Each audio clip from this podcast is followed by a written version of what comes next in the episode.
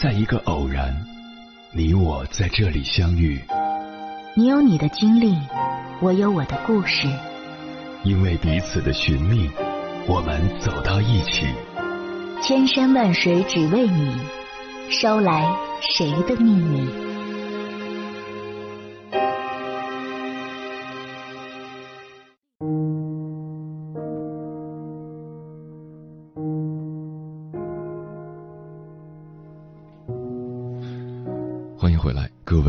行者，这里是正在直播的中国交通广播心灵夜话栏目《千山万水只为你》，深夜不孤单，我是迎波，我要以黑夜为翅膀，带你在电波中自在飞翔。梦想曾经是一个崇高的词汇，不幸的是被用烂了。在一个基本拒斥崇高表达的时代里，它流向了平庸，流向了羞于提及。梦想本身已经平庸了。年轻而无所畏惧的时候，你可以体验无知者无畏的气壮山河。反正你不知道，也不愿意相信，你的宏愿早已被他人许下，你的话语已被他人说过。你特立独行，走路脚底生风，听不进劝说。于是会走进林中两条小路中人迹罕至的那一条，结果人口基数太大，人迹罕至的那一条人也很多，两条路上都堵满了人。这场景如同某化妆品品牌之前发布的一则一分钟的广告片《小梦想对大无畏》。视频中面对第一个问题：“你的梦想是什么？”四五岁的小姑娘们纷纷回答。Super Star，科学家、飞行员，而二十六七岁的女孩则说自己曾经有过，现在没有明确的梦想。第二个问题，你的梦想有多大？二十六七岁的女孩们说小一点的，而四五岁的小姑娘则将手臂使劲伸开，大。第三个问题，一辈子有多少个梦想？二十几岁答。四五个有的或两三个，四五岁答一百万个梦想。最后一个问题，你能实现梦想吗？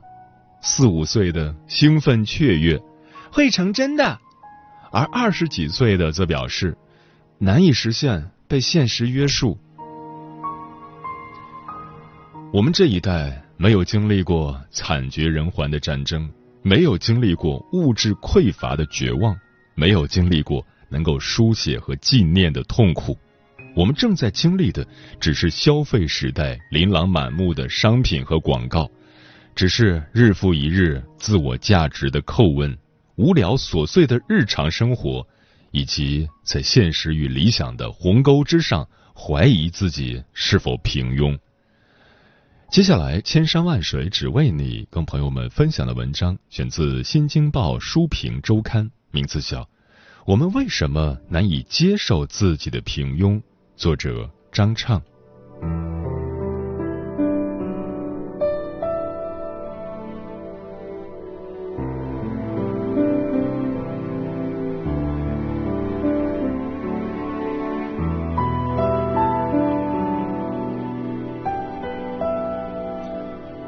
不断从非黑即白的对立状态中走向灰色地带，从绝对二元对立的单一夙愿到更复杂、更深厚的自我诉求，从对自己能力无限、前途无量的幻想到认识自身的局限和对外界宽容，这些转变并非易事，也无可厚非。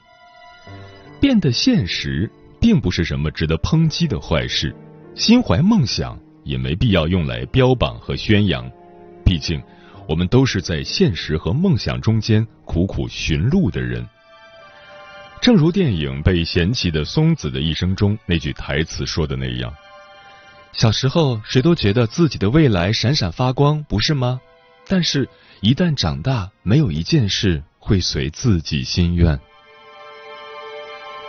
尽管我们终于长大，并学会接受现状，我们开始为喂饱自己、养活家庭、买房买车、升职加薪而忧心苦恼，但还是不甘愿从内心接受自己终将平庸的现实。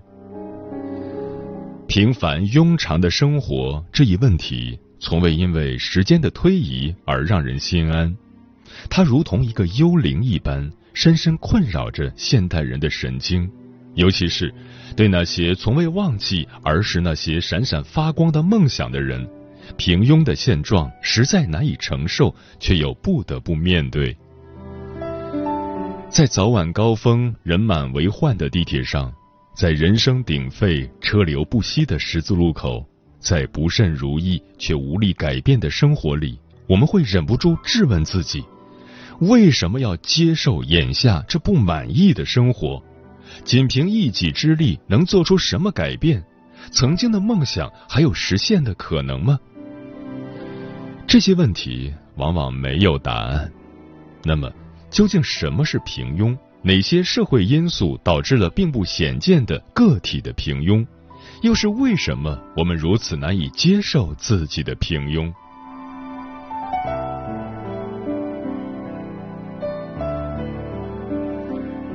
平庸的社会根源，不再想象另一种生活的可能性，丧失自由和创造力，除了物质需要之外，别无他求。以现实为自己行为和思考的上限，以身边人的普遍言论和感受为自己的判断标准，不再想象或追求与现实生活不同的另一种生活，最终自动放弃生命中的其他可能性。赫伯特·马尔库塞在其《单向度的人》一书中。对物质急速丰盈、科技快速进步、精神状态却令人堪忧的现代工业社会提出了批判。如果从这本书中的观点反观当下的生活，不难发现，在信息产业高速发展的今天，人类社会的价值结构和认知能力发生了重大的转变。因为既有的事物和规则繁复到让常人无法理解。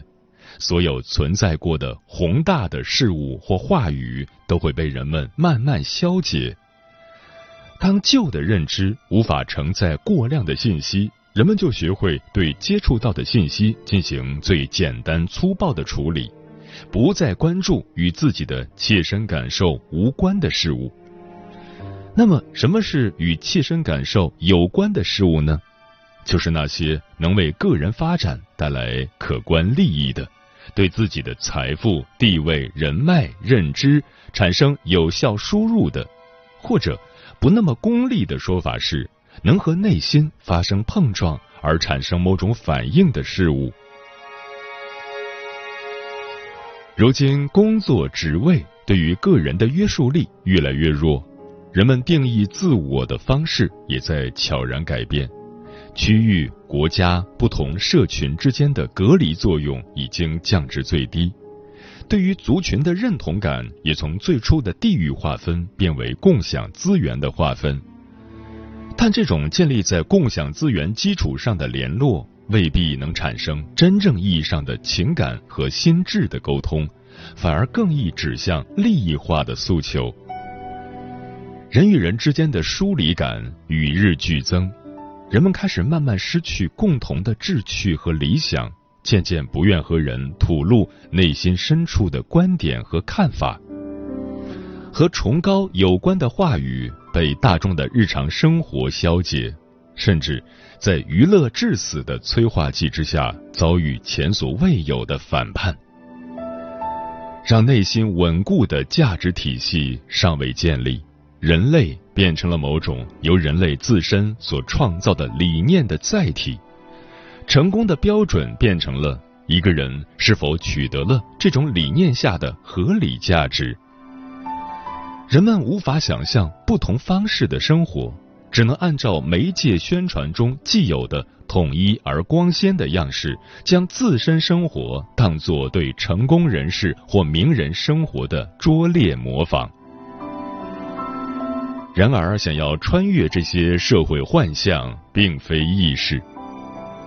根据齐泽克的《意识形态的崇高个体》中的说法，意识形态作为特定时空下人们普遍相信的标准说法，已经潜移默化的影响了我们的思考和判断，同时构筑着现实。比如，对于女性相貌的话语体系，已经在广告年复一年的宣传中被固化。消费并不能像大众媒介宣扬的那样，能够提升社会身份，让自己变得高贵；整容也并不会让生活更幸福。齐泽克指出，话语体系要真正发挥作用，一定要粘附到主体身上，创伤性的、非理性和无意义的残留、剩余和污点。简单说就是。你愿意相信特定的女性的相貌是美的，购物消费能让自己高贵，整容后能更幸福，是因为你曾因为容貌缺点或地位卑微而体验过有意识或无意识的创伤。就这样，我们一边希望自己成为被注视的对象，渴望自己在特定人群中树立某种楷模，同时。又容易对他人良好的生活状态羡慕嫉妒恨。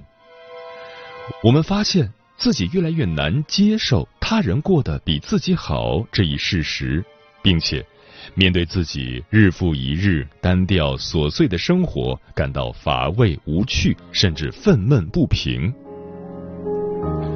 这就是为什么每天早上醒来刷着朋友圈的你，总会对着那些。晒美景、晒美食、晒自拍、晒幸福的内容，内心五味杂陈。同质化的生活方式、单一的生活目标、社会快节奏的高效运作模式，让你不得不从和别人的比较中获取成就感，而非转向内心的自我探求。在不自觉的比较心态的驱使下，你不禁怀疑。是不是别人过上了你原本想要的生活，而你自己却一事无成？在实用主义甚嚣尘上的当下，拒绝批判性的思考，放弃成功的信念，意义和价值不再经得起质疑，被单一话语体系操控思维，在自我反思无果之后，彻底坠入日常生活。这是大多数人最终被迫选择的生存状态。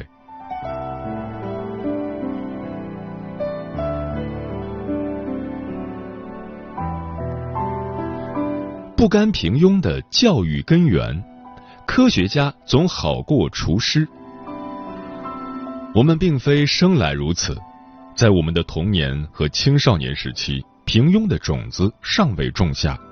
恰恰相反，我们的头脑中长期占据着截然相反的理念灌输，宏图远志和英雄梦想。正是这两种观念灌输，让我们从小视伟人或圣人为神明，将梦想在语言上简化为科学家或政治家。尽管二三十年已经过去，这部分的记忆依然清晰。我们的教材里写满了成功者的宣言和对英雄主义教条式的赞美。毫无疑问，这些伟大的人物曾经在历史上留下了不起的痕迹。他们有的确立了改变整个国家的法案，有的创造出改变人类发展进程的文明，有的留下一本煌煌巨著，在死后仍被人传颂。有的不顾个人安危，拯救危亡之中的民族。他们或智慧，或努力，或坚韧，或勇气非凡。而在学习他们事迹的同时，世界观尚且模糊的我们，早已构建出一种近乎真实的想象：未来的某一天，自己也会通过智慧、努力、坚韧和勇气，书写自己的传奇故事。而事实是，现实社会是一个巨大的金字塔。等到我们真正投身其中的时候，才猛然发觉，我们从未被告知或引导自己有朝一日会成为塔底的大多数，只是日复一日的坚定冲向塔尖的信念。而在整个攀爬的过程中，我们会慢慢发现，大多数时候，单靠智慧、努力、坚韧和勇气是远远达不到成功的，或者说达不到我们期待中的成功标准。有诸多其他个人不可控的先在因素，深刻影响着一个人的发展，比如家境、财富、所处的社会阶层、父辈积累的社会关系等等。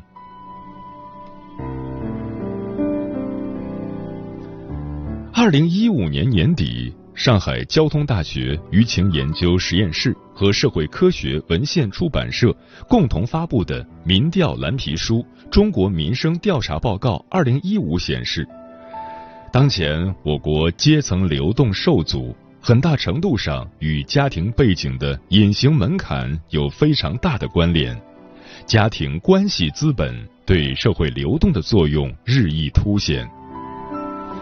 有学者将当前中国阶层流动的特点归纳为：一、碎片化，分化了的社会群体之间的利益关系不再扭结，呈现无序状态；二、断裂化，随着贫富差距的拉大，社会结构出现断裂，两极化的群体不再有共同利益；三、层理化。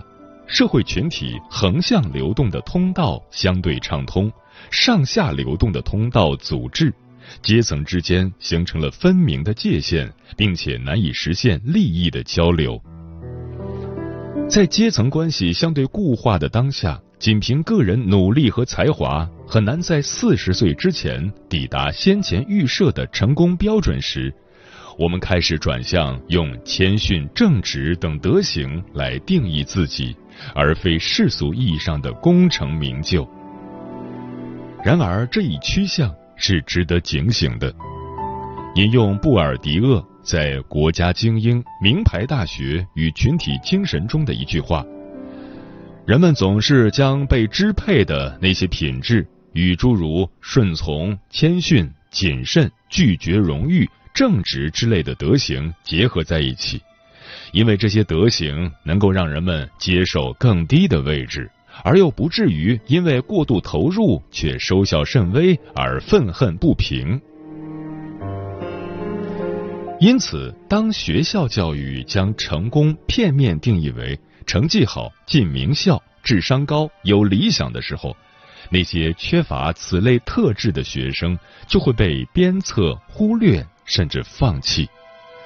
想要当厨子的学生，就会在面对想要当科学家的学生时，自觉低人一等。好在已经有很多家长从家庭层面对这种教育进行了反思，比如刘继荣写的文章《坐在路边鼓掌的人》，鼓励孩子做个幸福的普通人。不必非要做个呼风唤雨的英雄，而是做一个在路边鼓掌的人。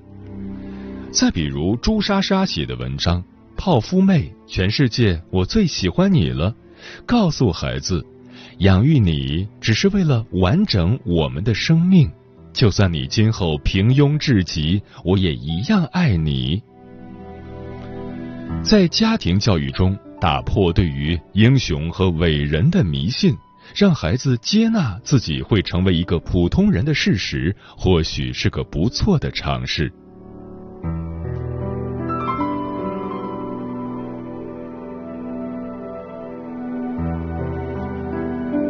不甘平庸的现实助推器，成功学并不能产生意义。在一个人人都想成功的时代，整个社会的话语体系都是搭建在“成功”二字之上的。成功的创业者、成功的企业家、成功的作家、成功的人生，无论是媒体、图书还是教育讲座，都和对成功的强烈欲望密不可分。上世纪九十年代初，成功学进入中国，一时间励志书籍、成功培训、教育传销火爆异常。据调查，中国有百分之八十一点三的人读过成功学书籍。百分之八十六点五了解过成功人士的奋斗经历。当时年仅二十五岁的陈安之，在美国受成功学大师安东尼·罗宾的影响，回国后创立了陈安之研究训练中心，不到两年身价过亿。成功学的演讲和培训。大多在群体狂热的环境中，通过没有逻辑却激动人心的口号式传播，达到自我催眠的作用。这些课程往往价格不菲，且容易让追随者对成功学大师本人产生教徒式的崇拜。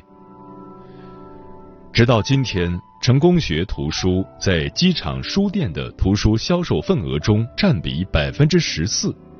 仍有很大一部分人群对成功是可以通过学习和训练获得深信不疑。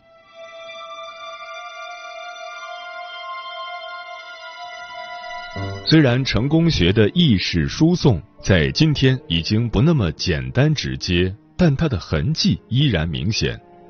尽管成功学能在短时间内产生激励作用，但从长远来看，并不能解决人内心的困境，只会不断自我催眠，其结果就是绕了一大圈之后，依然对人生的意义是什么这样的问题迷茫、困惑、无解。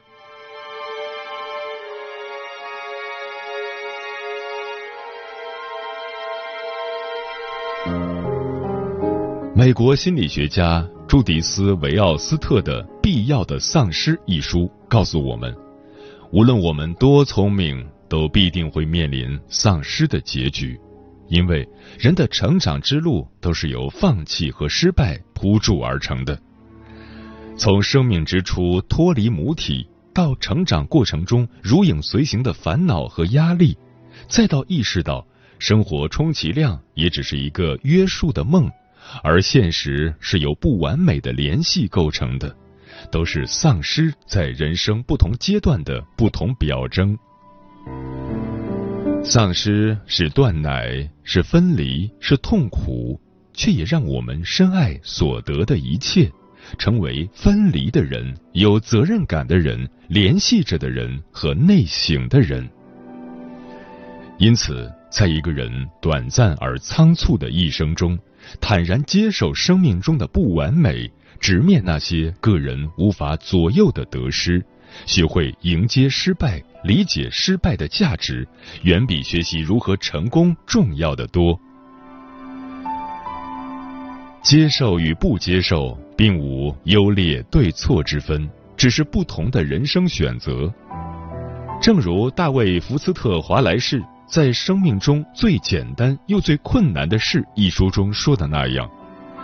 真正重要的是那种自由，意味着专注、自觉、自律、不懈努力，以及真诚的关怀他人，并且每天都以无数琐碎、微小而乏味的方式，一次又一次为他人牺牲奉献。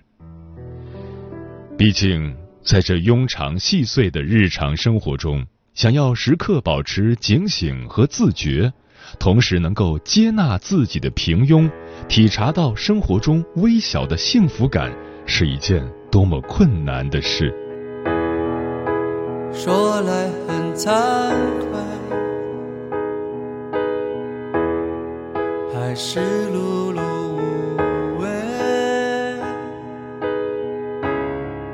每天都在等公交换地铁抢座位。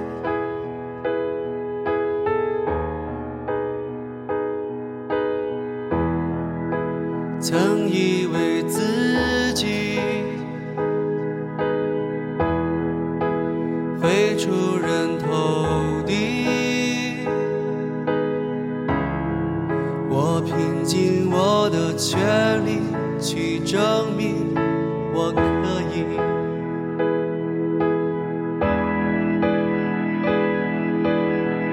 这世界没人在意你的努力，只。在意你的成绩，原来耗尽青春只为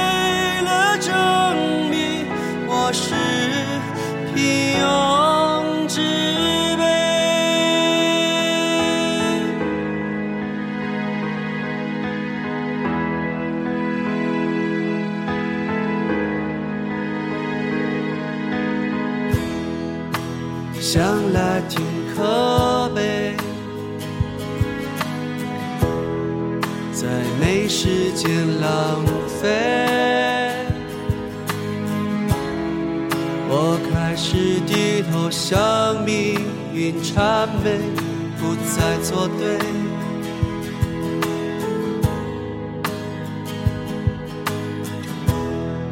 我放弃了爱情。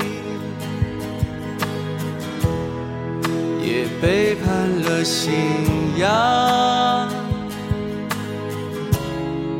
也许这就是生活的真相好绝望。